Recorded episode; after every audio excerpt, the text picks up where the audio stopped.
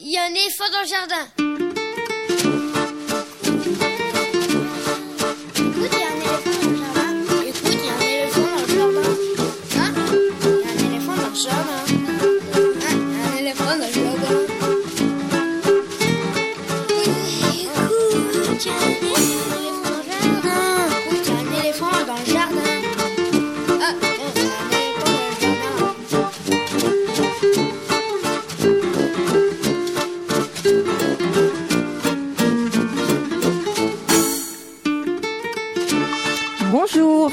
Soulet au micro pour l'actualité culturelle des enfants, petits et grands, en Ile-de-France.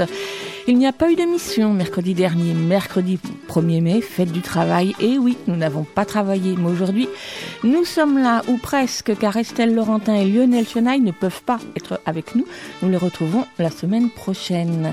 Au programme, la maison d'édition Voce Verso, petite maison qui a pris son envol en 2015, en commençant par publier des albums. Et depuis la rentrée dernière, elle publie également des petits romans, pas mal du tout, pour les enfants qui apprennent à lire. Rencontre avec l'une des trois éditrices, Cécile Emeraud, ce sera dans quelques instants. La BIAM, Biennale internationale des arts de la marionnette, bat son plein à Paris en ce moment, avec des spectacles pour les enfants comme pour les adultes. Petit tour d'horizon pour cette dixième édition avec Isabelle Bertola, directrice du Mouffetard, Théâtre des arts de la marionnette, qui porte cet événement. Ce sera vers 11h20. Et puis ce sera le tour de Gabriel Lucas et Augustine pour leur chronique littéraire hebdomadaire dans la cuisine d'Augustine et de Gabriel. Ce sera vers 11h40. Et puis des infos sur les spectacles, les CD, les livres pour les enfants qui viennent de paraître. Vous écoutez Aligre FM et nous sommes, nous sommes ensemble jusqu'à midi. C'est Gilles Brézard qui assure la mise en onde. Merci à lui. L'adresse de la radio 42 rue de Montreuil dans le 11e, le téléphone du studio 01 40 24 29 29, le site aligrefm.org, le mail éléphant at aligrefm.org et puis également le Facebook de la radio, celui de l'émission. Bref, maintenant vous avez l'habitude. Vous pouvez, y prendre de nos nouvelles et nous donner de vos nouvelles, suivre la publication des podcasts et vous informer des prochains programmes.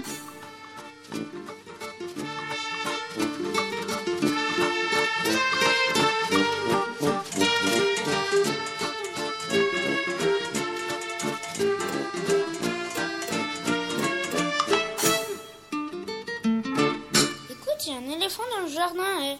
Pas de chanson d'éléphant aujourd'hui, je déroge à ma règle habituelle pour évoquer un spectacle de chansons que j'ai vraiment beaucoup apprécié, Rue Le Prest, à la fois émouvant, fin et même drôle. Des chansons d'Alain Le Prest pour les petits et les grands, par l'acc- l'accordéoniste Caroline Varlet, le guitariste François Garnier, le beatboxer Scouya et la comédienne Agnès Renaud et d'autres compères selon les représentations. On aurait pu croire que l'univers des chansons d'Alain Le Prest ne pouvait s'adresser aux enfants et pourtant c'est tout le contraire. Les musiciens et chanteurs ont su par le choix des chansons mais aussi par le fil narratif qui les relie, créer un spectacle musical qui emporte enfants et adultes, les aficionados d'Alain Le Prest comme les néophytes. Un petit garçon grandit près de la mer et découvre qu'il a quelque chose à faire avec les mots et avec la musique, qu'il veut écrire des chansons de ces chansons qu'il écoute tous les jours chez son père et sa mère. C'est l'histoire d'une éducation tendre sur ce qu'on donne le droit de faire, sur les obstacles qu'on rencontre, sur les aides qu'on reçoit. La mise en scène est toute simple et fonctionne très bien et les musiciens et les interprètes, chacun dans son style, sont formidables. Ce mois-ci, on a pu voir leur spectacle Trois Baudets dans le 18e. Et il vous reste encore une date, toujours aux Trois Baudets, c'est ce samedi 11 mai à 15h. Ensuite, il faudra attendre le Festival de Marne à la rentrée pour les voir et aussi, malheureusement, pour les entendre, car pour le moment, il n'est pas prévu de publier un disque. Alors ce matin, en exclusivité, on écoute l'une des chansons de Rue Le Pest, l'une des chansons de Rue Le Prest, oui, c'est comme ça que ça se dit, dans le dico de grand-mère, c'est extrait d'un enregistrement en public. Merci à Gomet Productions. Ah.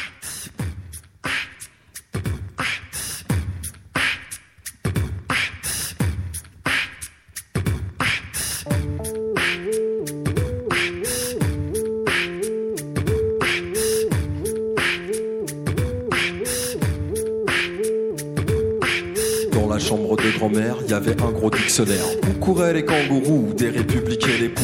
Et comme dans ces pages roses, on ne parlait pas de la chose, je m'en payais une tranche en reluquant ces feuilles blanches. Dans le dico de grand-mère. Dans le dico de grand-mère. J'y lisais des mots cochons, concubite et cornichons. À la page 620, y avait même écrit vaguin. C'était des mots sans photo, avec en prime l'écho. Pavillon, éléphant, fleurs, les mots disaient leur couleur. Dans le dico de grand-mère.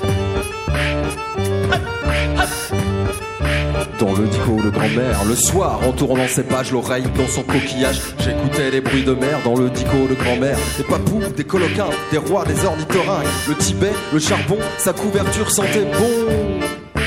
Le dico de grand-mère. Dans le dico de grand-mère n'y avait pas encore écrit ni le prénom de l'Algérie, ni même celui de Sarclo, ni Sida dans le dico. Quelque part beau verbe aimé, c'était un peu écorné. Entre écume et écureuil, j'ai vu un trèfle de feuilles. Dans le dico de grand-mère.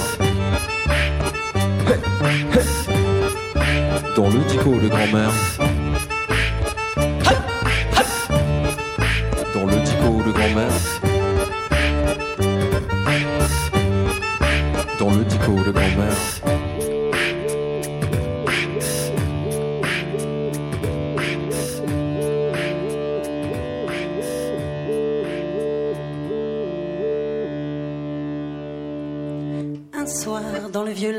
Sous les moustaches de Proust, j'ai trouvé un petit billet tout jauni, tout gribouillé. C'était plein de fautes d'orthographe, y avait trois F à girafe, pas d'apostrophe à je t'aime, mais elle a aimé quand même mon grand-père. Mon grand-père.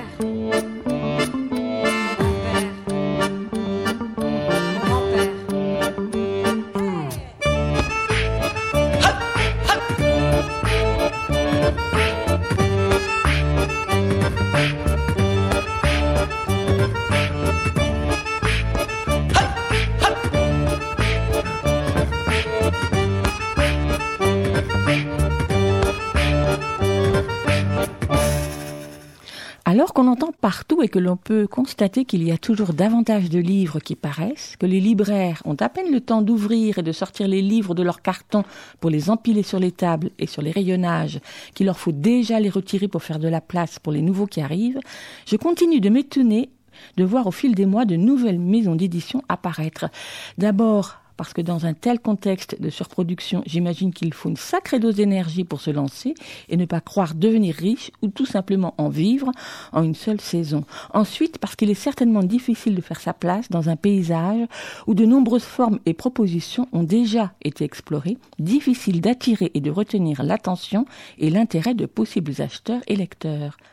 Alors on ne peut qu'applaudir les éditions Voce Verso, maison d'édition pas tout à fait nouvelle, puisqu'elle a publié ses premiers livres en 2015, qui a choisi un créneau précis et restreint, lui conférant ainsi son identité, mais certainement pas des plus faciles du point de vue commercial ou plutôt deux créneaux, deux collections.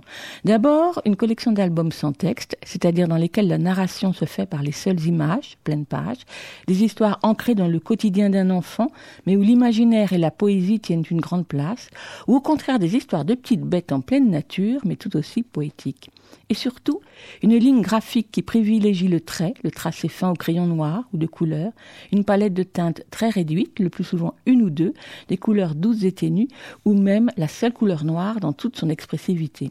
Quoique certains albums peu nombreux sont au contraire très colorés. Et puis la seconde collection, qui elle porte un nom, la collection Jinko, propose des petits romans illustrés pour les lecteurs débutants, des premières lectures, comme disent souvent les bibliothécaires dans leur jargon professionnel, même si je n'aime pas tellement ce terme, pour qualifier les enfants qui commencent à déchiffrer le texte, alors que le mot lecture, on le sait bien, recouvre un sens bien plus large de courts romans à la présentation simple, à la fois sobre, élégante, sous forme de carnet broché et souple, imprimé sur un beau papier soyeux, aux illustrations elles aussi très graphiques, en noir et de couleur, bleu et orange par exemple. Les trois premiers titres ont paru en octobre dernier. Deux autres paraissent en ce début de mois de mai, tous signés par des auteurs et illustrateurs différents. Pas de série donc. Des histoires qui ont chacune leur écriture singulière, certaines plus poétiques, d'autres plus humoristiques, des histoires le plus souvent réalistes et un rien décalé, des histoires d'enfants qui aiment réfléchir et se poser des questions sérieuses ou plus légères, ou encore une drôle d'histoire de momies, de fantômes et de squelettes qui se rendent à un anniversaire. Les éditions Voce Verso ont été fondées par Sophie Tranvan, rejointe il y a un peu plus d'un an par Alexia Turgis-Blum et Cécile Emro. Sophie Tranvan vit désormais à Saint-Nazaire. Cécile Emro, elle, vit à Paris et je suis allée la rencontrer il y a quelques jours. Micro. Cécile Emro, bonjour. Bonjour Véronique. Je veux bien qu'on commence cet entretien par euh, quelque chose de très classique, c'est-à-dire présenter la maison d'édition Voce Verso, dit Voce Verso à l'italienne Exactement, Voce comme la voix en italien et Verso comme recto verso. Donc la maison d'édition est née en 2015 avec euh, un album sans texte, puis ensuite plusieurs albums sans texte. Elle a été fondée par euh, Sophie Tranfan, qui euh, sortait d'une reconversion d'une année, des années d'études d'édition, et son but vraiment c'était de s'adresser aux enfants et de justement laisser les voix d'enfants s'exprimer, d'où le mot voce dans notre maison d'édition. Alors c'est ce que j'ai bien vu sur le site, évoquer la voix de l'enfant, une voix intérieure qu'on explore dans tous les sens, mais à vrai dire je pas très bien compris ce que vous vouliez dire par là. Bien justement, quand on, on lit un livre euh, sans texte, il y a des multitudes de voix qui peuvent s'exprimer, puisqu'il n'y a pas de texte à lire, il n'y a pas de mots qui sont posés sur les images. Et donc, là peuvent s'exprimer les voix de chacun, et en particulier des enfants euh, à qui sont adressés ces livres. Et peut-être celle des parents ou des adultes qui les accompagnent. Exactement. Et là se, se noue un dialogue, une relation particulière qui nous intéresse particulièrement. Euh, quand nous, on, on, fait des livres pour enfants, on pense à ce rapport-là, au rapport euh, évidemment de l'auteur qui est complice euh, du lecteur, mais aussi des différents lecteurs et des différents âges qui lisent et qui abordent ces textes et ces images. Alors avant de parler plus précisément de cette collection et puis euh, de la collection Ginkgo, j'aime bien que vous présentiez la maison d'édition. Donc vous êtes euh, trois, trois à travailler ensemble dans des conditions qui ne sont pas forcément faciles parce que si j'ai bien compris, il n'y a même pas un lieu où vous pouvez travailler ensemble. Exactement. Euh, donc on est trois, trois personnes. Sophie, la directrice et la fondatrice de la maison d'édition. Alexia, qui s'occupe de la direction artistique mais aussi de l'aspect commercial de la maison.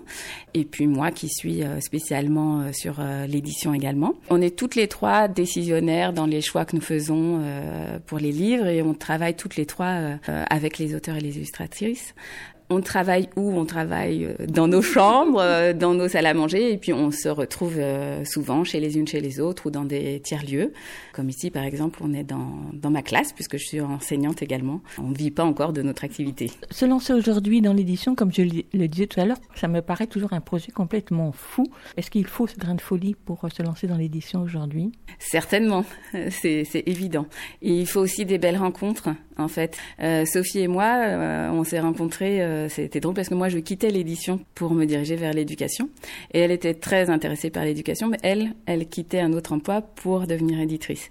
Et c'est grâce à Pôle Emploi qu'on s'est rencontrés puisque euh, figurez-vous qu'on avait le, un conseiller Pôle Emploi euh, identique qui s'est dit mais on va vous faire rencontrer.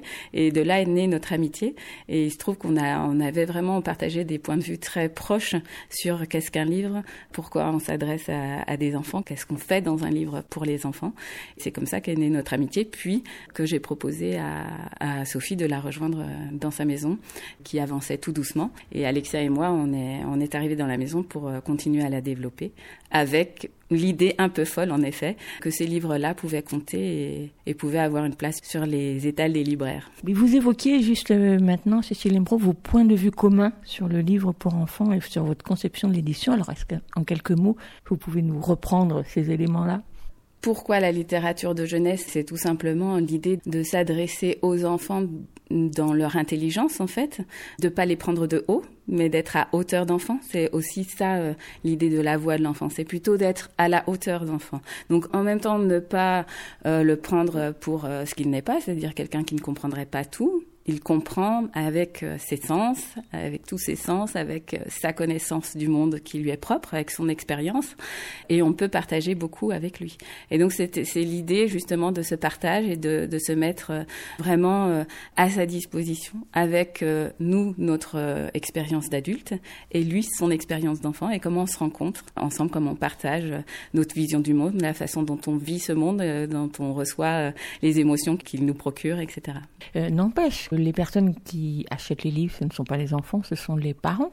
Donc il faut bien, d'une certaine manière, séduire les parents, non? Oui, alors euh, il faut les séduire certainement, il faut les former aussi les reformer, les déformer un petit peu, c'est-à-dire leur euh, leur montrer en fait que euh, la lecture c'est pas seulement la lecture de mots, c'est bien plus large, comme vous l'avez euh, sous-entendu dans votre introduction.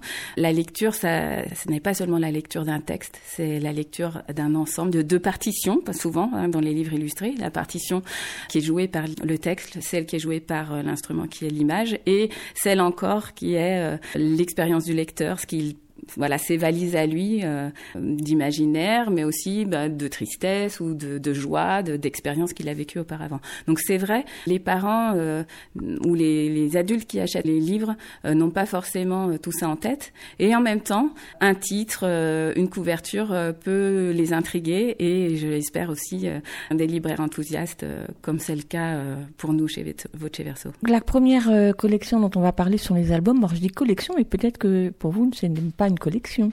C'est vrai qu'ils ont tous le même format, donc c'est devenu une collection euh, par la force des choses, mais on n'a pas envie de se laisser euh, enfermer dans l'idée d'une collection. Donc euh, il se trouve que les premiers albums sans texte étaient tous très peu colorés, avec un travail des illustratrices qui étaient vraiment très fins, avec souvent du crayon et juste une ou deux couleurs. Et puis on a eu aussi des, auteurs illustratrices qui sont venus avec des, papiers découpés colorés. Et donc ce n'est pas, il n'y a pas de principe dans ces livres euh, sans texte, sauf le fait que la narration est portée par les images et non pas par euh, du texte et des images. C'est là où on dira qu'il y a un petit grain de folie aux éditions Votre Verso, parce que rien n'effraie plus des parents et des adultes que les albums sans texte. On a tout le temps cette expérience-là, soit en librairie, soit en bibliothèque, des parents qui disent mais qu'est-ce que je vais faire avec ce livre-là? Ce sont des livres qui souvent nécessitent d'être accompagnés, on le sait, et en même temps, les enfants ne sont pas du tout effrayés. Donc quand ils ont l'accès direct au livre, ils s'y plongent euh, avec délices ou, ou pas, parce que évidemment ils ont le droit de pas aimer nos livres, mais en tout cas s'ils arrivent à accéder aux livres, ils peuvent y passer des heures parce que en plus euh, l'intérêt des albums euh, sans texte c'est qu'il y a pas seulement une narration mais plusieurs narrations qui peuvent être simultanées ou qui peuvent être inventées. Donc oui ça effraie certains adultes parce que ils ont perdu un peu le rapport direct à ce qu'était une narration qui n'est pas seulement une narration euh, écrite, mais qui peut être euh, une narration orale, qui peut être une narration par les images. Mais en même temps, je dirais qu'il y a du travail et que ça avance, euh, qu'il y, a de plus en plus de personnes qui ont aussi un goût pour l'image et donc qui peuvent se laisser aller à leur penchant. Aujourd'hui, il y a neuf titres, je crois, dans la collection. J'essaie de les compter, là, empilés sur la table. Le premier que vous avez reçu, puisque vous dites que les auteurs illustrateurs sont nés jusqu'à vous. On dit auteur-illustrateur, mais en fait, c'est la même personne qui fait les images et la narration en images. C'était donc le livre de Agathe Allais, Mur, Mur, donc l'histoire d'une petite fille qui découvre la maison dans laquelle elle va vivre. Exactement. Et, là, euh, cette petite fille rentre euh, justement, c'est un peu une mise en abîme. Elle rentre dans une maison et elle est absorbée par euh, les papiers peints, qui tous en fait sont des papiers peints plutôt abstraits, mais dont les motifs en fait la transportent chaque fois dans, dans une émotion, dans une histoire. Donc avec ce premier album, à la fois de la maison d'édition, mais de cette auteur-illustratrice. On était vraiment dans notre cœur de, de, de, métier et dans ce qui nous intéresse, c'est-à-dire se créer des histoires avec des images. Puis se tracer au crayon de papier, j'imagine, avec juste quelques taches de couleur qui donnent à la fois une impression très poétique et très onirique. Exactement. Donc chaque pointe de couleur est utilisée avec une grande précision et avec une intention de la part de l'illustratrice. Et puis on, on a vraiment un jeu justement sur euh, le blanc la place du blanc. Quand l'image devient euh, plus blanche, qu'est-ce qui se passe? Et quand au contraire elle est remplie de noir ou remplie de, couleurs, on a d'autres impressions. Donc ça aussi, c'est des choses qui nous importent et dont on sait que les enfants sont sensibles à ce qui se passe en fait. Alors, on va pas passer en revue tous les titres de cette collection, mais je veux bien que vous disiez quelques mots de Mathilde Magnon, parce que elle, c'est carrément une trilogie qu'elle a proposée euh, aux éditions Voce Verso, d'une part, et d'autre part, c'est qu'elle plonge les enfants dans la nature, dans ce qu'elle a de plus vivant et de plus joyeux. Exactement. Donc, Mathilde Magnan euh, a déjà publié chez d'autres éditeurs, mais elle est venue à Voce Verso justement pour ce principe de narration sans texte. Elle s'en est emparée, euh, en fait, de façon très naturelle et elle est extrêmement intéressé par euh, la nature et son premier opus qui s'appelle Et après nous fait euh, voyager sous terre et euh, pénétrer en fait les vies de différentes petites bêtes qui habitent sous terre. Donc ça peut être le petit ver de terre, la taupe, mais aussi le, renard qui a son terrier sous terre et bien sûr bah, tout le monde vivant des plantes, les racines qu'on voit s'agrandir au fur et à mesure d'un coquelicot qui est le, fil rouge, si je puis dire, de tout l'album. C'est une vision à la fois très naturaliste de la nature mais aussi très drôle puisqu'elle euh, elle invente des petites histoires qu'on peut suivre d'une page à l'autre et qui sont euh, parfois euh, vraiment loufoques. Elle instille comme ça des petits détails qu'on peut découvrir à chaque fois parce que c'est très c'est une lecture d'images très très riche et à chaque fois qu'on tourne les, pages dans un sens ou dans l'autre, on, peut redécouvrir des choses qu'on n'avait pas perçues la première fois. Et donc, elle, emportée par l'élan de ce premier livre, qui c'est vrai a eu euh, un, petit succès, elle l'a publié 20 milieux sous la mare. Et évidemment, d'après le titre, vous comprenez que là, cette fois-ci, on est entraîné sous la, mer, sous, sous l'eau en tout cas. Et puis, dans le dernier album qui vient de paraître euh, ce printemps, à la volette, c'est un coucou, un bébé coucou qui se fait adopter par des parents euh, bien plus petits que lui et qui nous fait euh, monter dans les airs le long du tronc d'un arbre et on découvre la vie des insectes et des animaux qui habitent l'arbre.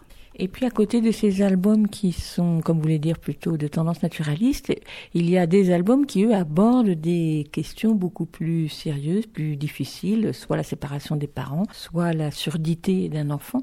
Donc là, on aborde des questions compliquées. Oui, mais la vie des enfants n'est pas si simple. Eux aussi, ils ont, euh, ils sont confrontés aux mêmes problèmes que les adultes et donc euh, ils vivent dans le même monde que nous. Marie Bretin, qui est aussi une illustratrice qui a été publiée chez d'autres maisons d'édition, a elle-même un problème de surdité et donc euh, ça lui tenait vraiment à cœur de partager ça avec des enfants.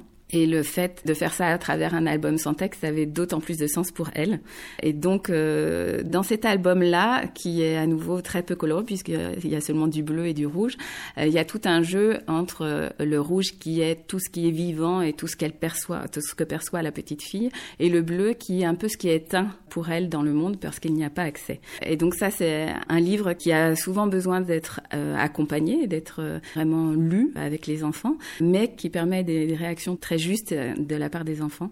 Et c'était un souhait aussi de Voce Verso de faire entendre la voix de tous les enfants, même de, ceux, qu'on n'entend pas du tout ou qui ne s'expriment pas. Donc voilà, donc on va pas chercher spécialement des auteurs pour nous parler de, de thèmes comme la séparation pour le refus ou la surdité dans sa bulle, mais les projets viennent à nous et c'est des projets qu'on a à cœur de partager. Est-ce que vous sollicitez des auteurs, des illustrateurs pour vous proposer des livres ou, comme vous venez de le dire, euh ils arrivent à vous? Alors, dans le cadre des albums sans texte, non. Ce, ce sont des auteurs-illustrateurs qui viennent à nous. Parfois, sans avoir de projet très construit. Et donc, on les aide à construire leur projet. Et parfois, ça prend du temps parce que faut que ce soit un projet qui ait du sens pour eux. Donc, il faut, voilà, que ce soit solide. Pour ce qui est de notre collection Jinko, là, on reçoit des textes qu'on aime beaucoup. Et la plupart du temps, on fait appel à des illustrateurs ou illustratrices qui, euh, acceptent ou non d'illustrer euh, les, les, textes qu'on leur soumet. Justement, parlons-en de la collection Jinko, donc qui s'adresse à des enfants qui sont en train d'apprendre à lire ou qui viennent juste d'apprendre à lire. Donc un créneau, comme je le disais tout à l'heure, qui est à la fois très occupé, mais qui est aussi très difficile, je trouve, parce que les enfants maîtrisent à peine la lecture et on pense souvent, en tout cas les éditeurs pensent souvent, qu'il faut que les histoires soient très simples, très quotidiennes, euh, sans contexte véritable et qu'on se focalise sur les mots ou sur la construction des phrases, par exemple. Et vous, visiblement, vous avez pris le parti inverse, c'est-à-dire que ce sont avant tout des textes littéraires. Exactement. Même si euh, on est conscient que quand on est un lecteur débutant, eh bien justement, on va peut-être euh, avoir des difficultés si les mots sont trop longs, les, phrases sont trop longues, etc. Notre souhait, c'était avant tout de proposer de vrais textes euh, avec une écriture, un univers. On a fait attention à ce que les, histoires ne soient pas trop longues, mais euh, loin de nous l'idée d'édulcorer ou de remplacer un mot complexe par un mot plus simple, parce que d'après nous, la lecture, c'est aussi le fait de découvrir la musique d'une langue et puis sa richesse. Donc, euh, on a des niveaux de lecture. On a cédé à ça pour notre collection. Et pour l'instant, le niveau le plus simple n'est pas apparu. Il y en a un qui va apparaître en septembre, mais parce que, à nouveau, ce sont des textes qu'on nous envoie et pas des textes qu'on commande. Et jusqu'à présent, on n'a pas trouvé de texte qui soit suffisamment euh, accessible d'un point de vue de la langue, euh, mais qui soit pas infantilisant pour paraître dans notre collection. Et là, on en a trouvé un, on est très fiers de nous. on espère qu'il aura le, la reconnaissance des très jeunes lecteurs, de ceux qui commencent vraiment à lire. Mais voilà, notre euh, intention, c'était des vraies histoires, de vraies écritures pour de, des lecteurs qui débutent, mais qui ont besoin de se nourrir aussi d'un point de vue de, leur imaginaire et de, et de la littérature. Souvent des histoires d'enfants seuls, j'ai remarqué, donc pas de bande d'enfants, pas d'histoire d'école, mais plutôt des enfants qui sont dans l'introspection, qui découvrent le monde à leur façon, c'est-à-dire par exemple en se créant ou pas un ami imaginaire. Et dans ces cinq titres, il y en a un que vous avez signé, Balle d'enfer, qui lui détonne complètement par rapport aux autres, parce que autant les autres sont quand même ancrés d'une certaine façon dans la réalité, dans le quotidien des enfants, vous, euh, on part chez les fantômes et les squelettes. C'est des fantômes et des squelettes, mais est-ce que c'est pas un peu des enfants aussi? D'ailleurs, euh, l'illustratrice Andrea Espier, elle avait pensé, en fait, en lisant le texte, que c'était des enfants, et elle a mis euh, des pieds aux fantômes, et elle a pensé qu'en fait, sous le drap, c'était un enfant. Sans jamais euh, le dire de façon explicite, mais dans son illustration, elle a interprété le fait que ces personnages étaient sans doute des enfants qui s'amusaient à se faire peur et à vivre leur peur de façon dédramatisée. Une araignée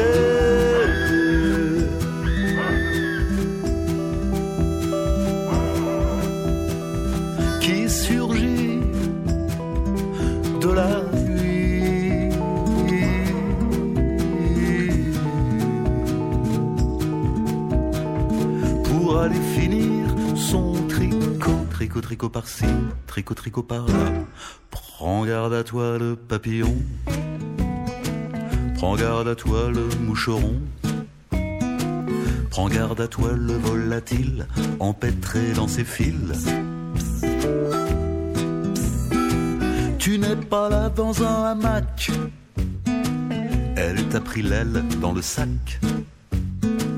Tu n'es pas sur un trampoline, alors, alors devine. Prends garde à toi, une araignée.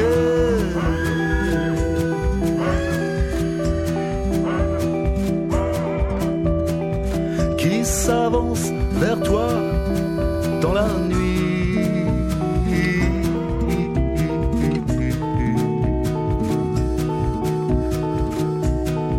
Mais comme elle n'a pas de frigo, ni de frigo par-ci, ni de frigo par-là, j'ai bien peur qu'elle ne t'embobine, à moins que tu ne te débines. Bientôt tu seras recouvert d'un film alimentaire. C'est ce que font tous les octopathes de la famille des chélicérates qui sont en plus d'être acrobates, des estomacs sur pattes. Prends garde à toi, une araignée.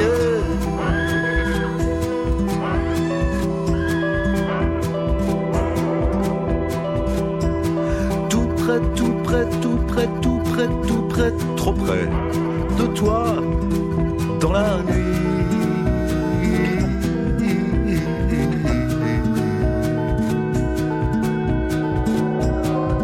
Attiré par l'odeur du gigot, et le gigot c'est qui?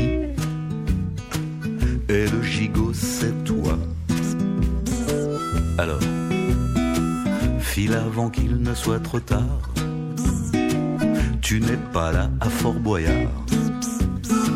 File avant qu'il ne soit trop tard. Elle est là tout près dans le noir. File avant qu'il ne soit trop tard. File avant qu'il ne soit trop tard. Fuis avant qu'il ne soit trop tard. Fuis avant qu'il ne soit trop tard. Fuis avant qu'il ne soit trop tard. Bah bientôt trop tard. File avant qu'il ne soit trop tard. File avant qu'il ne soit trop tard. Une araignée extraite du nouveau livre CD de Pascal Parizeau, Mort de rire, paru en avril chez Didier Jeunesse, dans lequel il invite ses jeunes auditeurs à claquer des dents et à mourir de rire. On y croise squelettes, fantômes, araignées, coqs sans tête, vampires et autres créatures, et dans ce qui se présente comme un grand cirque où Oscar le squelette tient la vedette. Comme dans ses précédents opus, ça chaloupe joyeusement, c'est un rien transgressif, et ça se moque gentiment des clichés.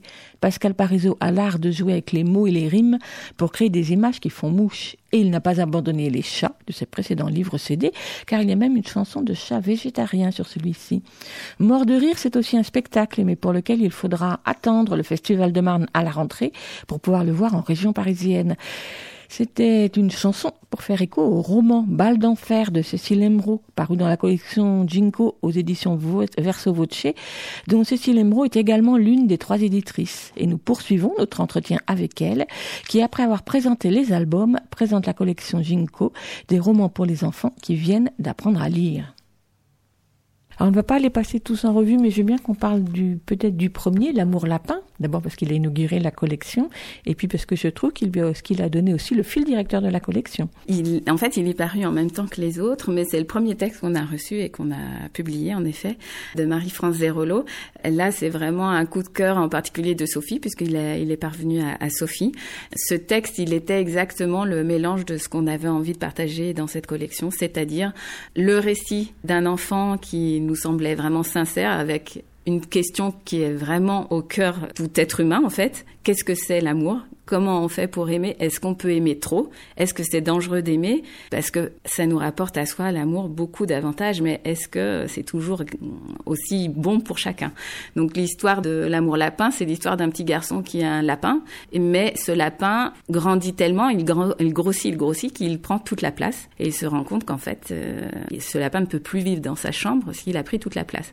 Et il se demande si cette euh, difformité est faite parce qu'il l'aime beaucoup tellement qu'il l'aime un peu Et la maman du petit garçon va lui conseiller en fait de lui redonner sa liberté. Et bien c'est pas facile de laisser partir ce qu'on aime, mais petit à petit, l'enfant se fait à cette idée et il laisse partir son lapin qui a grandi et peut-être aussi que lui-même a grandi pour pouvoir le laisser s'échapper. Donc, parmi les cinq titres, euh, ce sont des auteurs qui ont tous déjà travaillé dans l'édition ou ils éditent euh, pour la première fois? Dans la dernière fournée des Junko, il y a un titre qui s'appelle Du vent dans la tête. L'auteur, Marjolaine Nadal, publie son, son premier texte. Elle a rencontré l'illustratrice en Ardèche puisque ce sont deux jeunes ardéchoises elles avaient beaucoup de passions en, commun, entre autres euh, le voyage et euh, la littérature jeunesse. Et c'est comme ça qu'est né ce projet. C'est l'histoire donc d'un enfant, une petite fille qui a trop d'idées noires dans la tête et qui a besoin de monter en haut euh, de la montagne pour laisser le vent et disperser ses idées noires. Les deux derniers titres, donc celui que vous venez de citer et puis Vie et mort d'un maki sushi, proposent aux enfants de fabriquer quelque chose. Donc est-ce que c'est quelque chose qui est venu par hasard ou est-ce que vous avez envie d'approfondir de ce côté-là? C'est est-ce que la lecture va se faire aussi avec les mains. Et c'est un hasard, mais c'est tombé fort bien, parce qu'en fait, euh, Vie et mort d'un maki sushi, c'est l'histoire d'un maki, et évidemment c'était un peu spécial, mais c'est l'histoire d'un enfant qui apprend à cuisiner un maki sushi. Et évidemment, euh, l'auteur avait euh, pensé que ça aurait été bien de mettre la recette à la fin du livre. Ce qu'on a pensé possible, mais en réalité, la, recette était beaucoup plus longue et elle pouvait pas tenir entièrement dans le texte et on s'est dit, bah, On pourrait, voilà, la proposer en plus. Et cette recette, elle est, elle est empreinte d'une, certaine philosophie. En fait, c'est, plus une leçon de philosophie qu'une vraie recette. Et pour du vent dans la tête, c'était pareil, ça faisait partie du projet. Les, les auteurs voulaient en fait inclure dans leur livre un patron pour fabriquer un sac à vent comme euh, le, format de notre collection n'était pas forcément idéal pour ça, euh, on a décidé d'offrir ça sur notre site internet en espèce de bonus.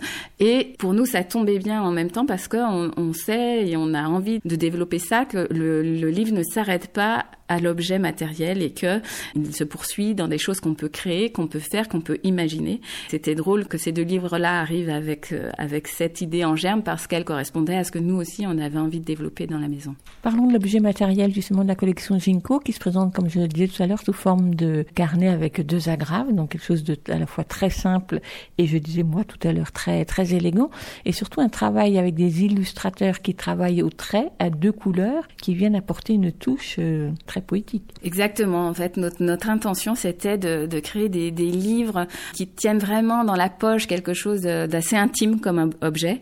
Et donc, je suis très contente que vous l'ayez remarqué puisque c'est exactement ça qu'on voulait produire comme effet. Quelque d'assez simple mais de facile à s'approprier.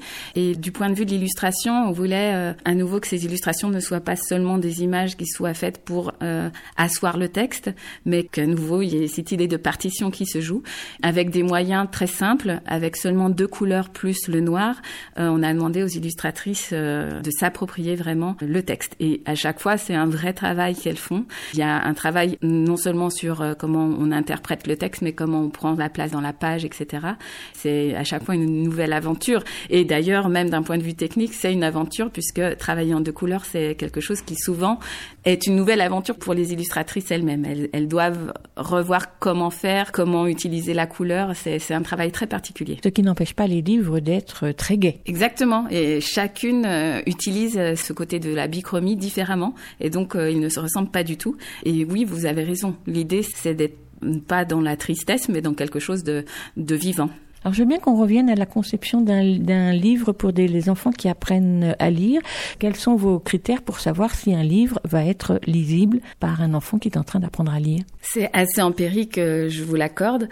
Nous, notre premier critère, c'est le texte qui ne se lit pas c'est-à-dire ce que ne dit pas le texte, mais qu'on doit comprendre pour comprendre l'histoire. Et plus le texte a ce sous-texte, plus le texte va être complexe. Voilà, c'est notre principal euh, critère. C'est-à-dire que dans l'amour lapin, il y a beaucoup de non-dits, il y a beaucoup de choses que l'enfant doit comprendre en sous-entendu pour qu'il puisse vraiment prendre la mesure de la force de cette histoire. Donc c'est pour ça qu'on l'a adressé à des, lecteurs plus confirmés, on va dire. Mais en même temps, chaque lecteur est différent. Donc euh, un très jeune lecteur pourra tout à fait accéder à ce sous-texte, et puis d'autres qui auront moins lu, qui auront pas aussi la même expérience, euh, n'y auront pas accès. Donc c'est pour ça qu'on ne veut pas mettre d'âge, mais simplement des recommandations en réalité mais j'imagine également que se sont posées les questions de taille de la typographie, la répartition du texte sur la page, ce qu'on appelle les fameux blancs tournants qui permet que l'œil appréhende ou pas la page en entier.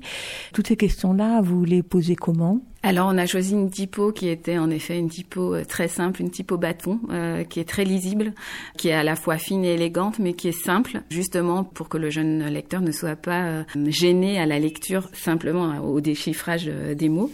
Donc ça c'est une chose à laquelle on a on a réfléchi. On a réfléchi également à un gris du texte qui soit équilibré. On n'a pas justifié notre texte pour que justement il soit plus libre et qu'on ait voilà un vrai confort de lecture. Ça, c'est une chose auquel évidemment on a on a pensé au niveau technique euh, de la collection. Certains éditeurs qui font des collections pour les jeunes lecteurs débutants euh, testent leurs livres auprès des enfants. Est-ce que vous avez testé les livres? Absolument pas. non, c'est vraiment une chose euh, qu'on ne fait pas. Euh, on pourrait, parce qu'on a beaucoup d'enfants à disposition. Euh, notre critère à nous, c'est avant tout que ces textes soient pour nous euh, littérairement construits, qu'ils portent un univers et qu'ils s'adressent au lecteur et non pas qu'ils soient lissés, justifiés d'un point de vue pédagogique. C'est pas du tout notre intention. Cécile Emeraud, vous évoquez tout à l'heure votre autre, vos deux autres parcours professionnels. Donc vous avez travaillé dans l'édition et puis vous êtes aujourd'hui enseignante au niveau cycle primaire.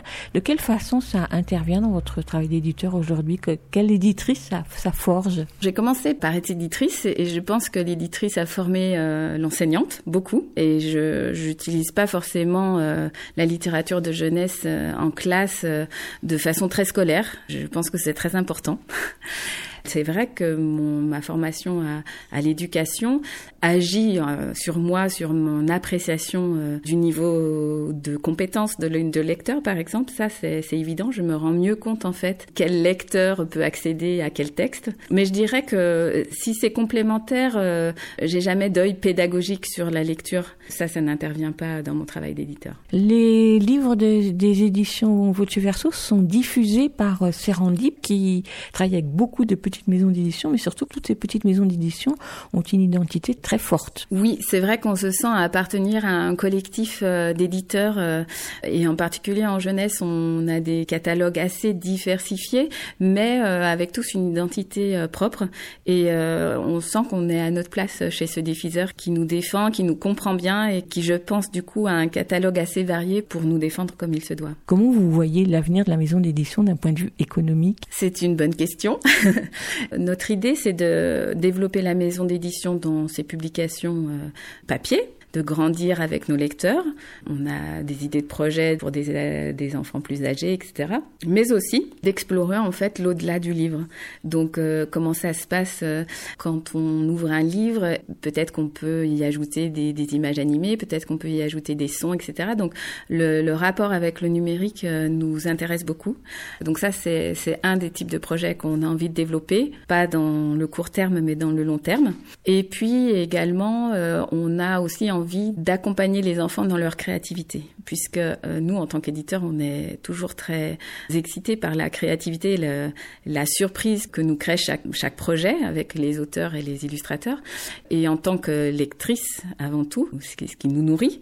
Et donc, euh, on a envie aussi d'accompagner les enfants dans cette créativité que nourrit la lecture. Peut-être de développer des ateliers d'écriture, mais euh, pas forcément euh, traditionnels, pas forcément en présence. On, va, a envie de par exemple de correspondre avec nos, nos lecteurs, etc. Donc ça, c'est des choses qu'on a envie de développer, mais qui sont vraiment euh, euh, à l'idée euh, pour l'instant de, de, petites graines. Il faut qu'on arrose et que ça pousse et que, et que ça se développe. Et ma dernière question, Cécile Emo, ça sera un petit pas de côté pour vous demander de vous rappeler de votre livre d'enfance qui vous a marqué le plus profondément et surtout qui vous a peut-être conduit à être euh, celle que vous êtes aujourd'hui, c'est-à-dire à la fois éditrice de livres pour enfants et enseignante. Alors, euh, Max et Maxi Monstre, c'est c'est un classique, mais c'est vrai que c'est un livre que j'ai beaucoup lu euh, enfant, en tout cas qu'on m'a beaucoup lu, qui m'a vraiment nourri et il se trouve qu'évidemment, je l'avais dans ma bibliothèque lorsque mes enfants sont nés et je l'ai relu au moment où mes enfants sont nés, mais, mais lu énormément à tel point que j'ai, j'ai vécu par procuration ce que je devais faire vivre à mes parents. C'est vrai que c'est, c'est un, album qui a beaucoup compté parce que je me suis rendu compte combien chaque mot était à sa place dans ce livre et il y a une partie de ce livre qui est sans texte. Et voilà, dans le, rapport entre le texte et l'image, c'est, c'est un livre qui est toujours euh, pour moi une réussite euh, totale. Cécile, merci beaucoup. Merci à vous. Vous pouvez regarder le catalogue des éditions Verso Voce ou Voce Verso, d'ailleurs, je ne sais plus dans quel sens on le dit, bravo Véronique, sur le site de la maison d'édition sur lequel elle présente les différents albums et les romans de la collection Jinko. À la volette, le troisième album de Mathilde Magnan vient de paraître. Dans la collection Jinko paraissent en ce début du mois de mai Vie et mort d'un Makisushi de Béatrice Gernaud, illustré par Clémentine Louette et Du vent dans la tête de Marjolaine Nada, avec des illustrations de Marianne Pasquet. Et parmi les trois titres parus en octobre dernier, on rappellera celui de Cécile Balle d'enfer, illustré par Andrea Espier. Et on rajoutera que chaque livre de la collection coûte 7,50 euros. Côté musique, voici l'un de mes coups de cœur de la saison, Dans mon sac à son par Elodie Bernigal, alias Hello Papillon, le CD sorti en décembre 2017, mais je l'ai découvert tout récemment et donc je me rattrape.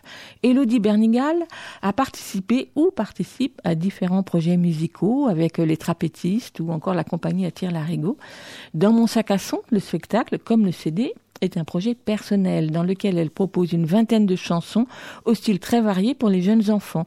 Une réalisation plutôt enthousiasmante, l'exploration des sons sous toutes leurs formes avec un joli jeu vocal et une voix très claire, tandis que les arrangements musicaux utilisent toutes sortes d'objets et d'instruments, parties du corps, à peau, avec beaucoup de finesse. Les arrangements sont signés Bernard Rambaud, et si Elodie Bernigal joue de pas mal d'instruments, elle s'est aussi entourée de quelques autres musiciens. Voilà un travail particulièrement soigné. Dans mon sac à son, le spectacle tourne pas mal en ce moment. Malheureusement, pas en région parisienne. Alors j'espère, j'espère vraiment que nous aurons bientôt l'occasion de l'y voir.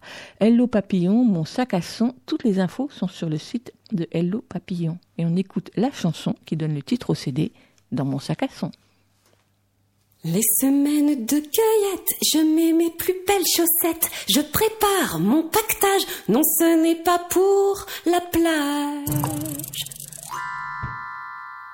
Top départ le marathon, échauffons nos pavillons pour remplir le sac à son, le chemin est encore long. J'en veux toujours plus, plus, plus. Dans mon sac à son, sac à son, sac à son. Pour moins de silence, je veux des sons. Dans mon sac à son, dans ma maison, pas la paille. Pam, pa la paille. Pam. Pam. Pam.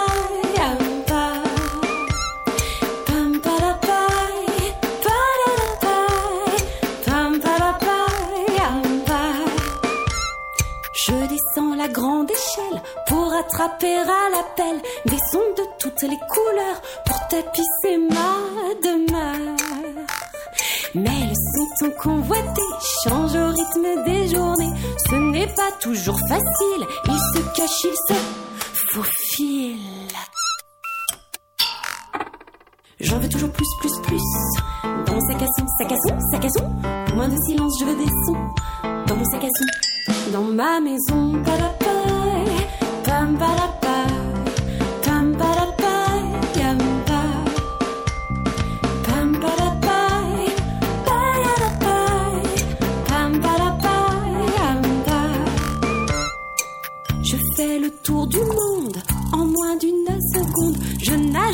et je vole. À ça j'ai mal au gibol.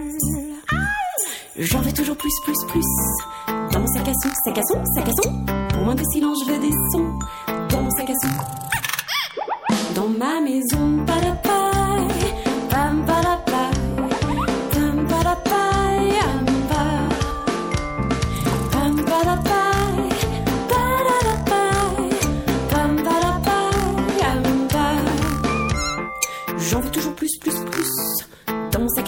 à son, sac à son.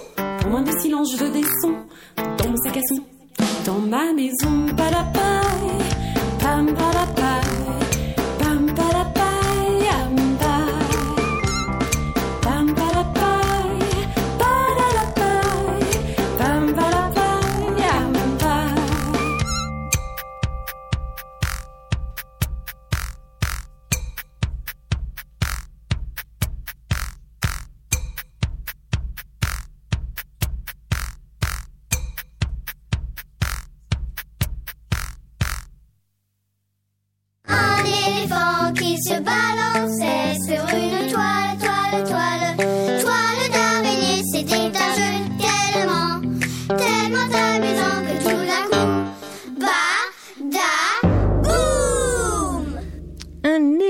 Les pages, c'est notre chronique autour des livres pour enfants dans lesquels un éléphant s'est glissé quelque part dans un coin de l'image ou au détour d'une phrase ou bien prenant majestueusement la pose. Ils sont nombreux, alors bien sûr comme nous avons le choix, nous choisissons ceux qui nous ont particulièrement plu. Celui de ce matin est signé Catherine Stangle. Catherine Stangle réalise ses illustrations en gravure sur bois, en sérigraphie ou autres techniques d'impression. Nous avions découvert cette, cette illustratrice allemande et ses images étonnantes, minutieuses, dans un style plutôt naïf au début des années 2000, 2004 précisément, avec les grands albums monochromes aux couleurs fondues publiés par les éditions Passage Piéton, qui donnaient à voir aux lecteurs français, enfants ou adultes, des images sur des textes de Grimm, de Jacob Fausser ou Baudelaire. Depuis, elle a illustré et souvent écrit le texte de plusieurs albums, en particulier pour les enfants plus jeunes, édités par des différents éditeurs en France. Depuis, surtout, la couleur dans ses tonalités vives et contrastées envahit parfois les pages de ses livres, conservant cependant toujours le côté artisanal de la gravure, de la sérigraphie ou autres techniques similaires, comme c'est le cas dans son dernier album Peut-on tout dire au chat? Paru cet hiver aux éditions Albin Michel. Peut-on tout dire au chat? Combien de choses peut-on mettre derrière un canapé? Est-ce que le rouge a meilleur goût que le bleu? Combien faut-il de galipettes pour faire le tour de la planète? Voilà quelques-unes de la petite trentaine de questions, plus ou moins existentielles, en tout cas toujours à hauteur d'enfant, qui jalonnent cet album, une par page ou double page. Des questions telles que se les posent les jeunes enfants, avec leur propre logique et interrogation sur l'environnement qu'ils découvrent et expérimentent à leur façon, quitte à ce que cela s'apparente parfois à une possible bêtise. Chacune de ces questions, typographiées en couleur en bas de la page par Catherine Stangle, trouve un écho dans l'illustration souvent malicieuse de la mise en situation. Une petite fille qui observe une à une toutes ses poupées pour trouver la réponse à quand est-ce que ça cligne des yeux, une poupée? Un petit garçon qui cherche la réponse à jusqu'où va un tube de dentifrice en répandant méthodiquement le dentifrice à travers la pièce, ou encore cette petite fille qui soulève l'oreille de son grand éléphant en pluche, oui, c'est là que j'ai trouvé mon éléphant, mais il y en a d'autres, pour tester la question peut-on chuchoter à voix haute? Pas de réponse donc, si tant est qu'il pourrait y en avoir une, mais à chaque enfant lecteur d'apporter les siennes tout en s'amusant des détails dans les images. Sur les fonds de page aux couleurs tranchées, jaune, orangé, bleu, les enfants eux aussi très chatoyants, souvent saisis en gros plans, sont particulièrement vifs et joyeux, rendant les images très dynamiques. Voilà un album à partager pour rire, ou au contraire pour partager les questionnements, et pourquoi pas pour en imaginer d'autres. Peut-on tout dire au chat est écrit et illustré par Catherine Sangle, traduit de l'allemand, édité par Albin Michel Jeunesse en février 2019. Il coûte 14,50 euros et à proposer aux enfants à partir de 3 ans. Nous avions évoqué il y a deux semaines le nouveau disque de Pascal Perotto et après c'est quoi, sorti tout récemment chez l'autre distribution dans lequel il associe une chanson qu'il a composée à une poésie d'un poète reconnu tel Maurice Carême, Paul Éluard, Robert Desnos, etc., qu'il a mis en musique. Un disque joyeux, chaleureux, avec des arrangements très fins de Fabrice Barré. Alors je vous propose d'écouter Dans Paris de Paul Éluard, suivi de Les Trois Joyeux Moissons de Pascal Perotto, le tout par Pascal Perotto.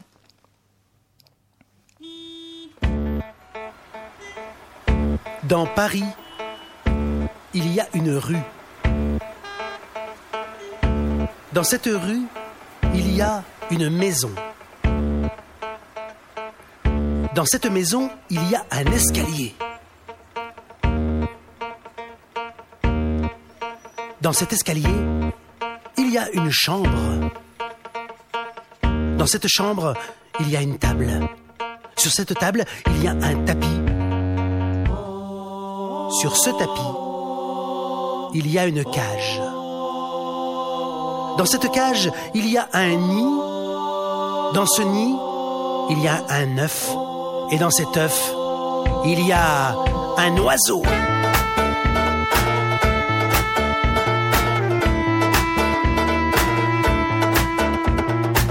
L'oiseau renversa l'œuf. L'œuf renversa le nid. Le nid renversa la cage. La cage renversa le tapis. La table. La table renversa la chambre. La chambre renversa l'escalier. L'escalier renversa la maison.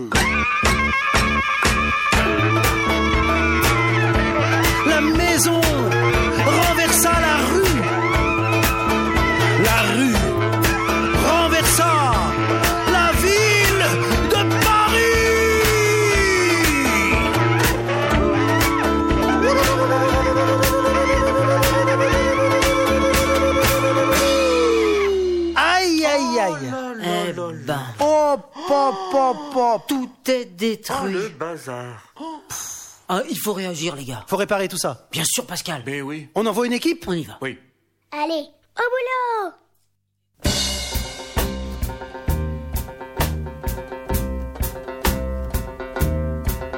Nous sommes les trois joyeux maçons qui viennent réparer les maisons. Au boulot et tout le monde se hâte.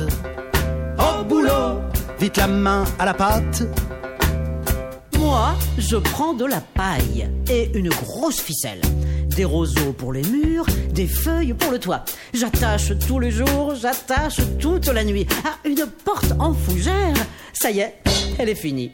Nous sommes les trois joyeux maçons qui viennent réparer les maisons. Au boulot, et tout le monde se hâte. Au boulot, vite la main à la pâte. Et toi, Fabrice Moi, je prends du bois, un marteau et des pointes, Bonne idée. des rondins pour les murs et des planches pour le toit. Ah, c'est génial. Et je tape tout le jour, et je tape toute la nuit. Et une porte en chêne, ça y est, elle est finie. Nous sommes les trois joyeux maçons qui viennent réparer les maisons. Au boulot, et tout le monde se hâte. Au boulot, vite la main à la pâte. Ah, et toi, Pascal Moi, je prends des briques, du ciment et des pierres, Oh, des ça. cailloux pour les murs, oui. des tuiles pour le toit. Je bâtis tout le jour, je bâtis toute la nuit. Oh, évidemment. Une porte en fer. Ça y est, elle est finie. Nous sommes les trois joyeux maçons qui viennent réparer les maisons. Au boulot, et tout le monde se hâte. Vite la main à la pâte. Nous sommes les trois joyeux maçons qui viennent réparer les maisons. Au boulot. Pascal Perotto sur Aligre FM 93.1. Écoute, il y a un éléphant dans le jardin. La dixième édition de la BIAM, de la Biennale internationale des arts de la marionnette, bat son plein à Paris et alentour. Elle a démarré le week-end dernier au carreau du Temple et se déroule jusqu'au 29 mai dans pas moins de 27 lieux parisiens et banlieusards, entre autres à la Villette, à Pantin et bien sûr au Mouffetard, théâtre des arts de la marionnette, qui en est à l'initiative. Une quarantaine de spectacles, une quinzaine de créations, mais aussi des expositions et des ateliers. Trois temps forts, dont l'un est passé, donc c'était au carreau du Temple. À la Villette, c'est le week-end prochain et le suivant à Pantin. Des spectacles pour les petits et pour les grands. La BIAM, c'est l'occasion de découvrir l'art de la marionnette dans tous ses états, des créations dans toute leur diversité et des compagnies parfois venues de loin.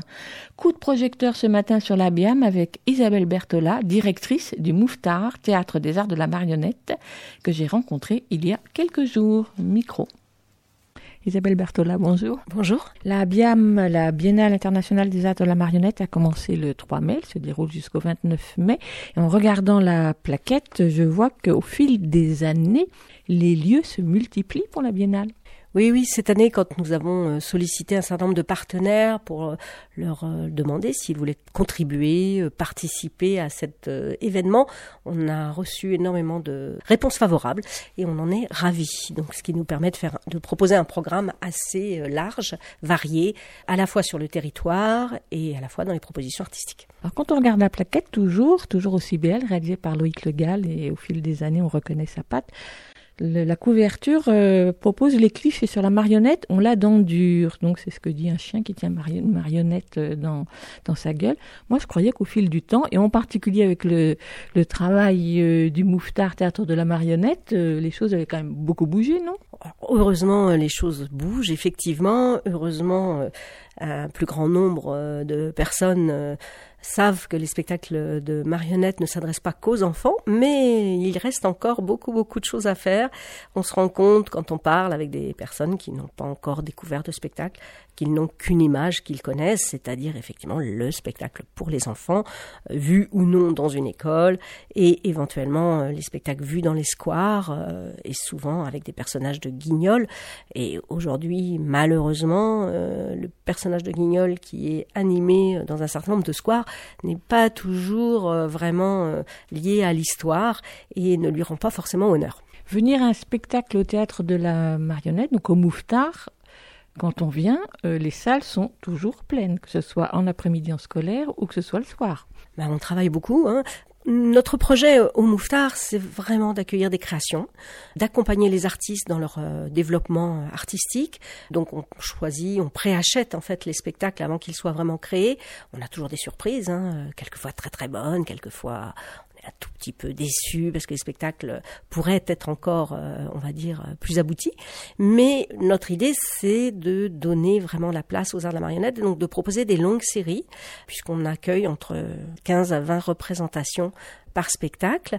Pour euh, remplir des salles avec ce nombre de représentations, même si la salle contient 200 personnes à peu près, ben, il faut travailler. Donc euh, au Mouftar, nous avons une équipe de relations publiques, une équipe de communication très active, très motivée, qui adhère euh, réellement au projet et qui donc euh, défend ces spectacles, euh, bec et ongle.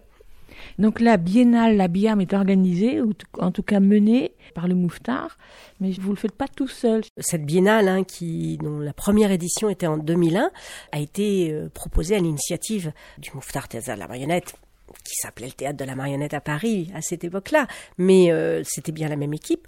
Et l'équipe a sollicité des lieux comme euh, le Parc de la Villette, entre autres, pour lancer la première édition. Effectivement, c'est dans le cadre de partenariats que cet événement, qui est un gros événement, qui a encore grandi euh, au fil des ans, peut exister. Donc nous cherchons des partenaires qui sont des partenaires très impliqués et non pas simplement des espaces où une programmation pourrait être accueillie. C'est donc le, le sens de la collaboration. Le nombre de lieux, c'est 27 avec 47 euh, compagnies, donc effectivement ça a grandi au fil du temps, mais vous avez des partenaires fidèles, puisque vous venez de citer la Villette. Oui, là c'est la- l'anniversaire, c'est la dixième édition et nous avons plus ou moins travaillé par cycle puisqu'il y a eu trois éditions Parc de la Villette, trois éditions au Théâtre de la Cité internationale, trois éditions à la Maison des Métallos et donc nous entamons un nouveau cycle et là le partenaire parisien que nous avons sollicité est le Carreau du Temple. Mais effectivement, des partenaires euh, comme la Villette ont souhaité euh, nous rejoindre d'une certaine manière réintégrer ce festival, même si c'est d'une manière un petit peu différente, puisqu'il y a euh, plusieurs euh, espaces de rencontre euh, sur le parc de la Villette. Il y a un spectacle accueilli italien, Teatro Giocovita, Moi aérien, qui est accueilli dans la salle, la salle Boris Vian. Et puis également deux autres événements qui participent à la vie du parc de la Villette. C'est-à-dire axer la marionnette dans le cadre de Little Villette. hein. Little Villette, c'est un espace qui accueille les familles toute l'année. Et donc ce week-end-là, ce sera autour de la thématique de la marionnette que des activités seront proposées, spectacles, ateliers, rencontres, lectures, etc. Et puis, l'autre espace euh, important euh, sur le parc de la Villette, c'est euh, l'espace périphérique, qui est un lieu de résidence d'artistes où des équipes de cirque, de rue, de théâtre, de danse peuvent être accueillies, mais également un grand nombre d'équipes de marionnettes, de théâtre de marionnettes. Et donc, avec le partenariat de l'espace euh, périphérique euh, du parc de la Villette, nous avons construit des temps de rencontres professionnelles pour que des artistes puissent présenter euh, leur début de projet. Tout cela se déroule à la Villette le week-end famille, c'est ce week-end du 10 au 12 mai. On va remonter un petit peu la bobine et parler euh, euh, de ce qui est déjà passé, puisqu'à l'heure où nous diffusons, le temps fort que vous avez cité tout à l'heure au carreau du Temple s'est déroulé donc le week-end dernier. Oui, alors donc le lancement, euh, c'était au carreau du temple, un lancement assez attendu, hein, puisque bon l'espace, euh, pour ceux qui le connaissent, euh, savent qu'il est vaste. C'est un très très bel endroit, et sur ce site, nous avons fait cohabiter un certain nombre de spectacles, un certain nombre d'expositions et également un certain nombre d'ateliers. Alors on peut remarquer tout particulièrement le, le spectacle suisse B. La compagnie s'appelle Trickster C'était sa première euh, venue en France et c'est un spectacle assez euh, étonnant, euh, très intrigant. On est invité à, porter un, un casque et à entrer par une petite porte dans un espace inconnu, seul et nous allons évoluer dans un certain nombre de salles dont les portes vont s'ouvrir petit à petit. Et là s'inscrit et se construit euh, tout un récit, toute une histoire, euh, fait vraiment de surprises. C'est extrêmement beau, c'est très bien fait et c'est un petit moment de plaisir. Il y a eu aussi Pinocchio Live. Donc c'est un spectacle de la compagnie S'appelle Revient la metteuse en scène est Alice Laloy. Pour nous, c'était un spectacle très important, puisque Alice Laloy est artiste associée au Mouftar Théâtre de la Marionnette là, pour euh, quatre ans. Nous l'avons accompagnée sur la réalisation de, ce spectacle, de cette performance euh, toute la saison. Euh, C'est un spectacle qui a été euh, présenté avec des bénévoles, des jeunes danseurs qui vont à l'école dans le cadre du CRR, le Conservatoire à rayonnement régional, qui associe des jeunes adultes, euh, aussi des jeunes comédiens en formation.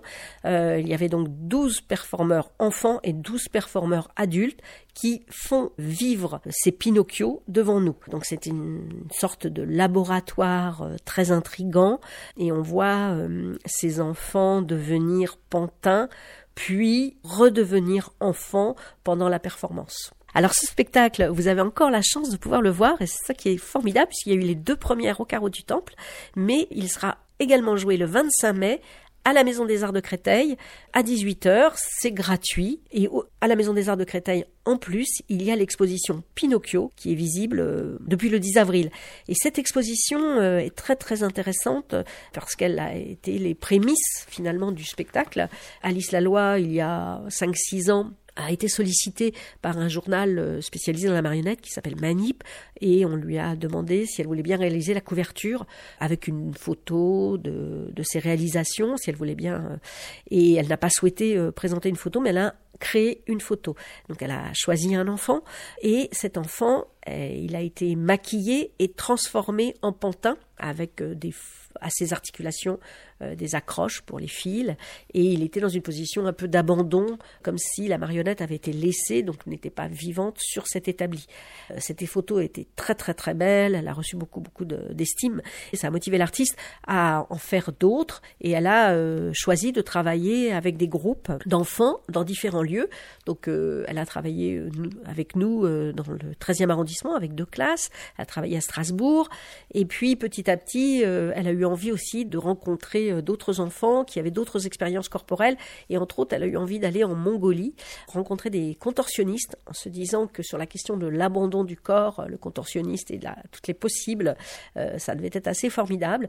Un grand grand voyage sur plusieurs années et donc une exposition qui en résulte avec au centre des enfants dans des positions improbables tous euh, comme des marionnettes euh, abandonnées après, après usage. Isabelle Berthola ne va peut-être pas passer en revue tous les spectacles qu'on a ratés au carreau du temple, c'est trop dommage, mais peut-être euh, s'ouvrir vers les spectacles à venir puisque la biennale se déroule jusqu'au au 29 mai et j'ai vu quand même en regardant la carte qui est proposée tout à la fin de la plaquette que heureusement la Seine-Saint-Denis est toujours très présente à la BIAM. Oui, alors nous avons beaucoup de partenaires en Seine-Saint-Denis et le plus important est depuis 2005, donc euh, maintenant c'est un partenaire vraiment historique.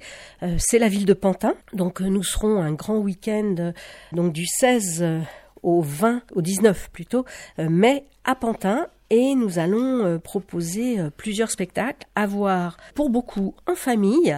Ils sont assez variés. Ils mêlent euh, les différentes formes artistiques, que ce soit les arts plastiques, que ce soit le conte, que ce soit un peu la danse, euh, l'écriture contemporaine. Et chaque, euh, chaque spectacle a vraiment un univers très particulier. Il y a la dernière création du, théâtre de la Licorne, hein, qui est une compagnie qui fait référence, qui est installée dans le Nord, qui a décidé d'adapter L'homme qui rit de Victor Hugo, donc un énorme roman. Bien évidemment, il a fallu faire une adaptation, se centrer sur quelques personnages. Et c'est vrai que ça donne un, un spectacle extrêmement euh, dynamique, riche, puisqu'il y a une grosse euh, présence d'artistes sur le plateau. Et pour Claire Dancoine, l'important c'était de traiter de la question des laissés pour contre, des, des, personnes euh, un peu euh, rejetées par la vie. Donc à travers le roman de Victor Hugo, elle a trouvé ce qu'elle souhaitait. Donc c'est un jeu assez expressionniste, un très beau spectacle, plein de, plein de surprises autour de ce personnage d'enfant défiguré, recueilli par un saltimbanque. Il y a aussi un spectacle portugais qui s'appelle La marche des éléphants. Très très belle fable autour de la mort d'un vieil homme qui euh, s'est longtemps euh, occupé euh, d'animaux dans une sorte de réserve en Afrique du Sud et qui au moment de son décès voit arriver un troupeau d'éléphants qui vient lui rendre hommage. Donc c'est toute cette aventure qui est racontée, toute sa vie et en même temps son lien avec ces animaux et, et cette présence qui est une très très belle métaphore.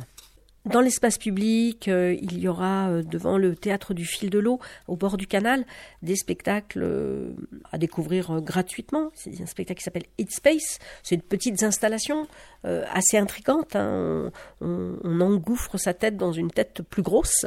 Et là, on découvre un petit théâtre qui dure quelques minutes et qui est vraiment extrêmement poétique et sympathique. Et puis il y a également, euh, si on veut découvrir la machinerie d'un théâtre, l'illustre théâtre des frères Sabatini. Donc là, euh, je ne vous en dis pas plus sur l'installation parce que ça fait vraiment partie du spectacle, mais euh, on peut découvrir comment fonctionne un théâtre et on peut y participer puisque en tant que spectateur, on, choisit d'être ou simple spectateur ou de s'occuper de la machinerie. Revenons-en à la Seine-Saint-Denis. On va évidemment pas citer tous les lieux, mais quand même, il y a des lieux et des spectacles emblématiques. Alors, euh, il y a euh, un spectacle euh, d'une artiste allemande très importante hein, qui s'appelle Uta Gebert. Et ce spectacle sera visible au théâtre du Garde-Chasse Les Lilas. Euh, il y a une seule date. Pour moi, c'est une artiste très importante. Elle a été euh, formée à l'école à Charleville-Mézières il y a quelques années. Et elle développe un travail euh, très personnel.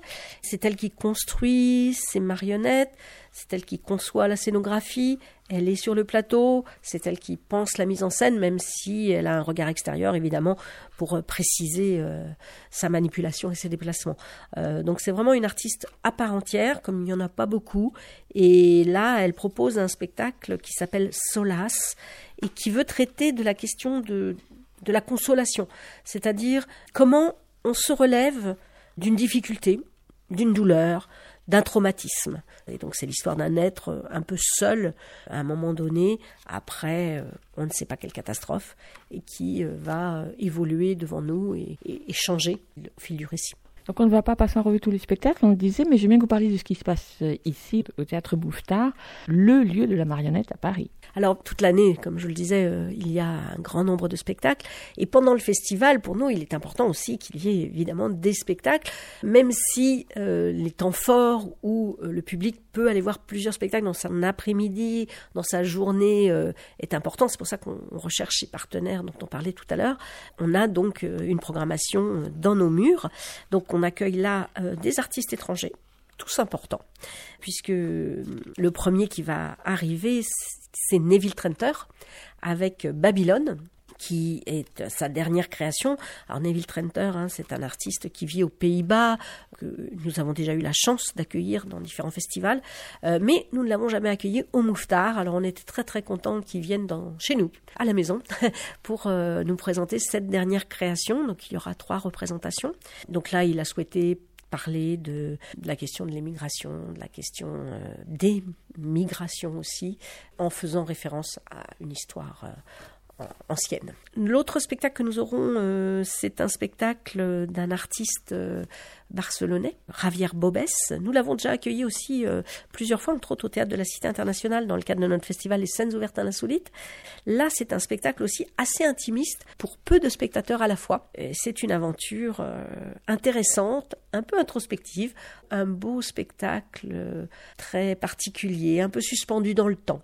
Donc je vous invite à, le découvrir, c'est les choses que l'on n'oublie jamais. Et puis le troisième spectacle que nous aurons, c'est L'ombre du Scarbet de Patrick Corillon.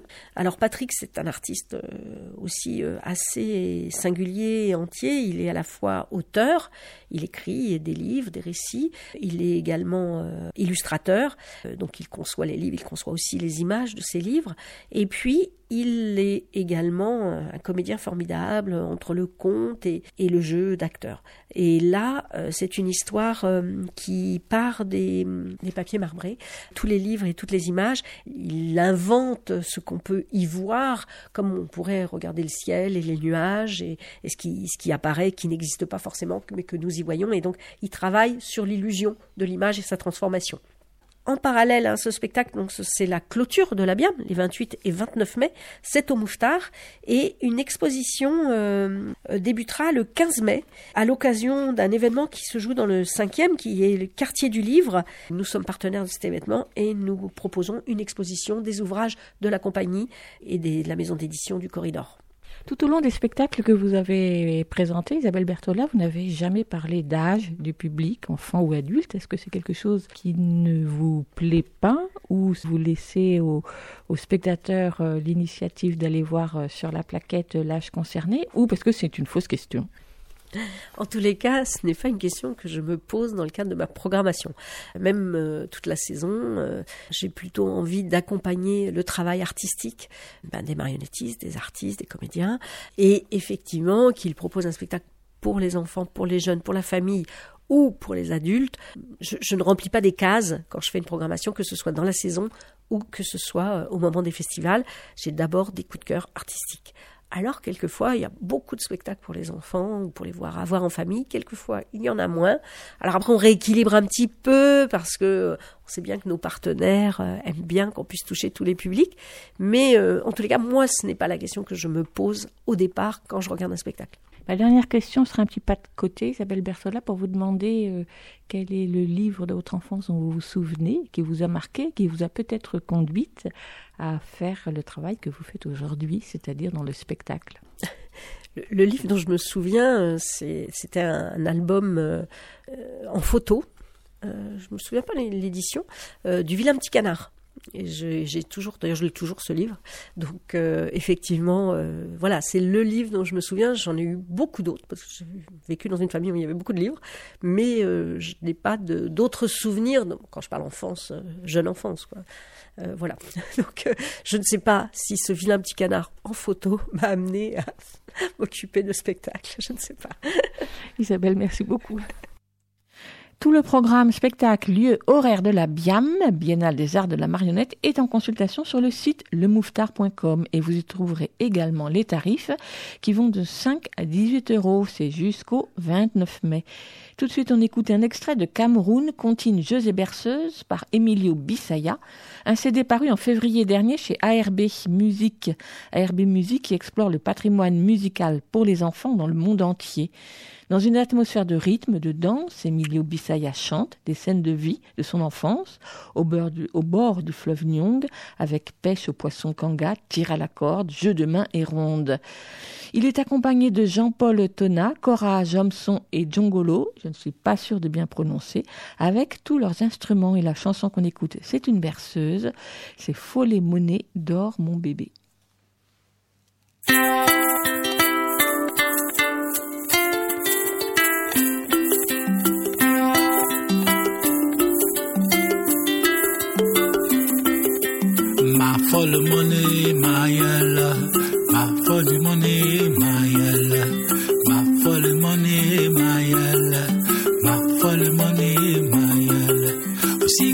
Osige weta me menewa. Osige weta me menewa. Dowayon,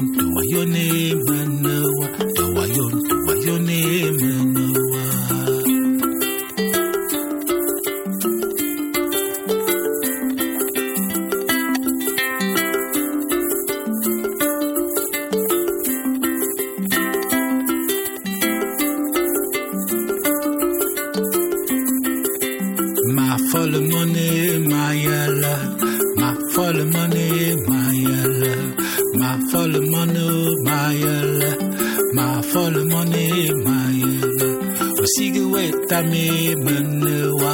Osige weta me menewa.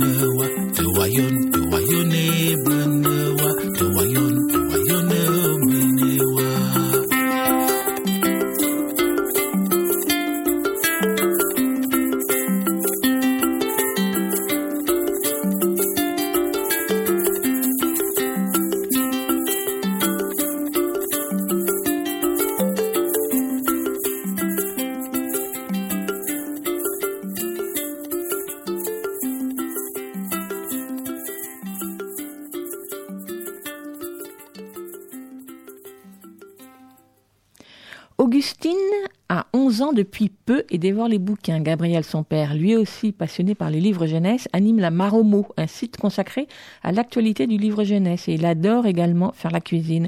C'est d'ailleurs dans la cuisine qu'Augustine et Gabriel aiment se retrouver pour parler de leur lecture. Depuis quelques semaines, ils nous en font profiter. Voici donc dans la cuisine d'Augustine et de Gabriel une chronique mitonnée et enregistrée dans des odeurs de chocolat. Dans la cuisine d'Augustine. Et de Gabriel. Qu'est-ce que tu fais? Je fais des gâteaux. Ah super. Pour le goûter? Ouais. Ah super. Pendant que tu fais ça, je vais te raconter. euh, je viens de lire euh, un livre là à ta sœur, moi qui m'a bien fait rire. Ça s'appelle euh, Petites histoires pour enfants parfaits de Florence Paris Haïdeux et Sergio Rusier, sorti à la joie de lire. C'est une maison qu'on aime bien, la joie de lire. Et là, en fait, c'est des petites histoires. Il y en a, il y en a, je vais te dire, 1, 2, 3, 4, 5, 6, 7, 8. Il y a 8 histoires. Tu vois, à chaque fois, c'est des personnages. Et moi, j'ai aimé, en fait, le fait que c'est des histoires un petit peu d'humour euh, un peu piquant, quoi. Ça peut faire penser à, je dirais, euh, la comtesse de Ségur, mais moi, je suis pas fan de la comtesse de Ségur, mais c'est ce genre de, scène un petit peu, un petit peu méchante tout en étant drôle. euh, sauf qu'ici, c'est pas aussi bien pensant. En plus, c'est un joli livre, je trouve, tu vois, il, est, il fait un peu petit recueil de contes, euh, et j'aime beaucoup les illustrations, qui me font penser à Nadja, un peu. Je vais dire la première histoire, comme ça tu vas voir un peu le, le principe. Rosie veut aller jouer chez Nelly, mais la mère de Rosie lui dit Il faut que tu gardes un œil sur Paul. Paul est le petit frère de Rosie, un bébé. Il vient d'apprendre à marcher. Je ne veux pas garder un œil sur Paul, je veux aller jouer chez Nelly, dit Rosie. La mère de Rosie est fatiguée. Elle a gardé Paul toute la journée. Tu dois garder un œil sur Paul parce que moi je vais prendre un bain moussant, dit la mère de Rosie, et elle file à la salle de bain. Rosie téléphone à Nelly. J'arrive dans une minute. Et Rosie garde un œil sur Paul. Elle le garde pendant qu'il sort tous les vêtements de tous les tiroirs, de toutes les commodes, de toutes les chambres. Elle le garde pendant qu'il sort tout le riz, et toute la farine, et tout le sel, et tout le sucre, et tout le café, de tous les placards, de la cuisine, et qu'il renverse le tout sur le sol bien propre. Elle le garde pendant qu'il tire la nappe de la table de la cuisine. Les bananes qui sont sur la table atterrissent sur la tête de Paul. Rosie garde toujours un œil sur Paul tandis qu'il se met à hurler. Sa mère sort de la salle de bain. Mais qu'est-ce qui se passe? demande-t-elle. Je t'avais dit de garder un œil sur Paul. Je t'ai gardé, dit Rosie, sans mentir. Je l'ai pas quitté des yeux un seul instant. Quelques minutes plus tard, Rosie sonne à la porte de Nelly. Je t'avais dit que j'arrivais dans une minute, dit-elle. Je devais juste garder un œil sur Paul. Donc tu vois, c'est drôle, c'est de l'humour un petit peu. euh, Les enfants, ils sont pas aussi bêtes qu'ils en ont l'air, et à chaque fois, ils ont des petites astuces pour euh, obéir à leurs parents. C'est souvent des choses, des histoires comme ça, pour obéir tout en faisant des, des bêtises. Je crois que c'est un, vieux livre d'ailleurs qui a été réédité. euh, Il y a un côté comme ça, un petit peu conte à l'ancienne. Oui, c'est un livre de 1985. Et toi, au fait, tu viens de finir un livre? T'as lu quelque chose là? Euh, oui, le bureau des cartes trouvées, Leximélodie, de Cathy Cassidy. C'est celle qui a écrit euh, Les filles au chocolat. D'accord, je connais pas du tout. C'est sorti chez qui? Attends. Ça parle de quoi? Ça parle d'une fille qui s'appelle Lexi et qui, en fait, quand elle aura 9 ans, sa mère doit aller au travail, mais elle, elle va pas revenir. Et elle va attendre très longtemps, très longtemps, comme ça, toute seule. Mais sa mère va toujours pas revenir. Et au bout d'un moment, il va y avoir des gens qui vont venir chez elle. Mais comme sa mère lui a dit de pas ouvrir la porte aux inconnus, elle ne va pas ouvrir. Mais les personnes qui sont dehors vont venir, vont venir. Et ça va être des gens qui vont venir lui dire que sa mère a disparu. Et du coup, ces gens-là vont la placer dans une famille d'accueil. Dans cette famille d'accueil, il y a déjà trois enfants. Une ado qui s'appelle Bex, avec qui elle va devenir euh, super amie. Et deux jumeaux, je crois, mais qui vont partir très vite, eux. Du coup, elle va devoir aller dans un nouveau collège et elle va se faire une nouvelle amie. Donc, elle va créer un groupe pour les gens qui se sentent abandonnés au collège. Sauf qu'il y a un garçon qui va pas vraiment comprendre. Il va comprendre qu'elle va créer un groupe de musique. Et quand il va les voir arriver avec tous ses copains, et ça, avec la batterie, la guitare électrique et tout ça, bah, elle va comprendre qu'il n'avait pas très bien compris. Elle va abandonner son idée de groupe pour ceux qui se sentent abandonnés. Et du coup, elle va faire un groupe de musique. Ok. Et ça t'a plu alors? Oui. T'as tout aimé dans le livre Hum, oui, je crois. Même la fin Ça t'a plu la fin Sans la raconter Oui. T'as un passage que t'as envie de me lire Pour voir un peu à quoi ça ressemble Mais soudain, un brouhaha s'élève dans la bibliothèque, accompagné par des chocs sourds et des tintements métalliques. Madame Walker proteste une voix aiguë. Je n'entends pas bien ce qu'elle dit, mais ça ressemble à Vous ne pouvez pas entrer avec tout ça La porte s'ouvre à la volée sur Marley et sa bande. Nous voilà, s'écrie-t-il en rejetant ses cheveux en arrière. On est pas en retard pour l'audition, j'espère. Hein? Puis je me tais et je déglutis parce que je viens de comprendre qu'il y a un quiproquo. Un quiproquo aux dimensions épiques. Marla a une guitare électrique en bandoulière. Derrière lui, deux garçons entrent en portant une batterie complète, cymbales et Charleston compris. Il me semble aussi apercevoir entre autres un violoncelle, une trompette et une flûte. La salle de réunion se trouve bientôt envahie par les nouveaux venus. La jolie fille au regard triste est là, un ukulélé à la main. Un grand type maigre aux lunettes démodées commence à accorder son violoncelle. Dylan, le frère de Marley, s'installe à la batterie et nous gratifie un selon assourdissant pendant qu'une demi-douzaine de personnes que je n'avais jamais vues de ma vie s'asseyent et déballent leur instrument. Qu'est-ce que vous faites? Je demande à Marley. Qui sont ces gens? Il me sourit. Je t'avais promis de me faire passer le mot, non? J'ai montré ton affiche à tous ceux que je connaissais qui jouent un peu de musique. Je me doute que tu ne pourras pas tous nous garder, mais on est hyper motivés et on va au moins tenter notre chance. Ok. C'est un livre que tu conseillerais à qui? À Des gens qui ont aimé quel livre, par exemple? Bah, Ça ressemble à un autre livre ou Hmm, non, je vois pas comme ça. Ça doit ressembler aux filles au chocolat, je pense. Mais comme je l'ai pas lu, je sais Ah pas. oui. Ok, bah écoute, euh, ce que je te propose, c'est qu'on échange nos livres et comme ça, euh, je te dirai, moi, ça me fait penser à autre chose. En Ok. échange? Ok.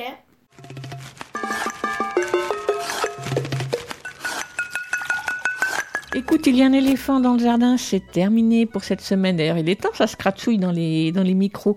On se donne rendez-vous mercredi prochain à 10h30 pour une nouvelle émission d'écoute. Il y a un éléphant dans le jardin. Dans quelques instants, les programmes d'Aligre FM en direct sont suspendus. Vous pouvez continuer à nous suivre sur le net. Bonne journée. À plus, à la prochaine, à plus, à la prochaine.